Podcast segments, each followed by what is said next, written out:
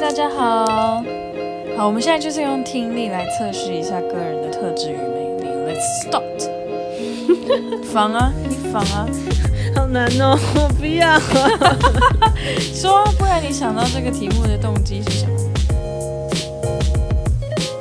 我只是想听，太久了，我只想吃宵夜，随便讲个东西而已。 不然聊宵夜啊。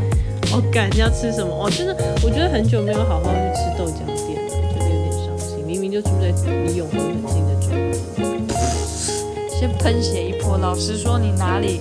你上次吃到一个豆浆，说哇塞，他妈超惊艳，这是什么时候？很久没有在。梦里吧，小时候三岁梦到以为自己吃过，可是其实没有小时候真的很喜欢吃豆浆系列的宵夜啊。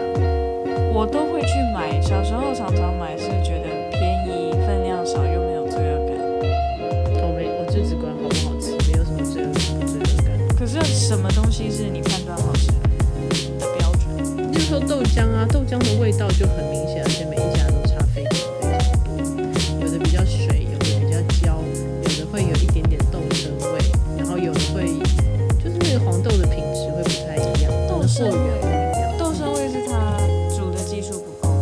我觉经验得很有可能就只是黄豆的来源吧，哦，它叫到不同的货啊，然后它的水的比例不一样啊，它煮熬煮的时间不一样啊。我一直以为这是很主观的耶，豆浆好喝不好喝是很主观，因为有的人是喜欢浓一点啊。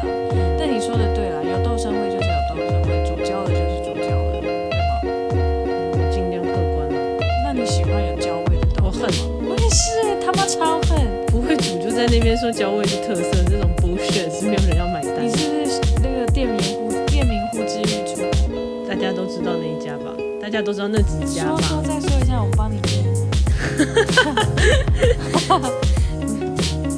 什么来来啦，什么世界豆浆啦，那些都是一些偷懒的名店，我真的不知道。我要来不及逼耶，你要等着被急了。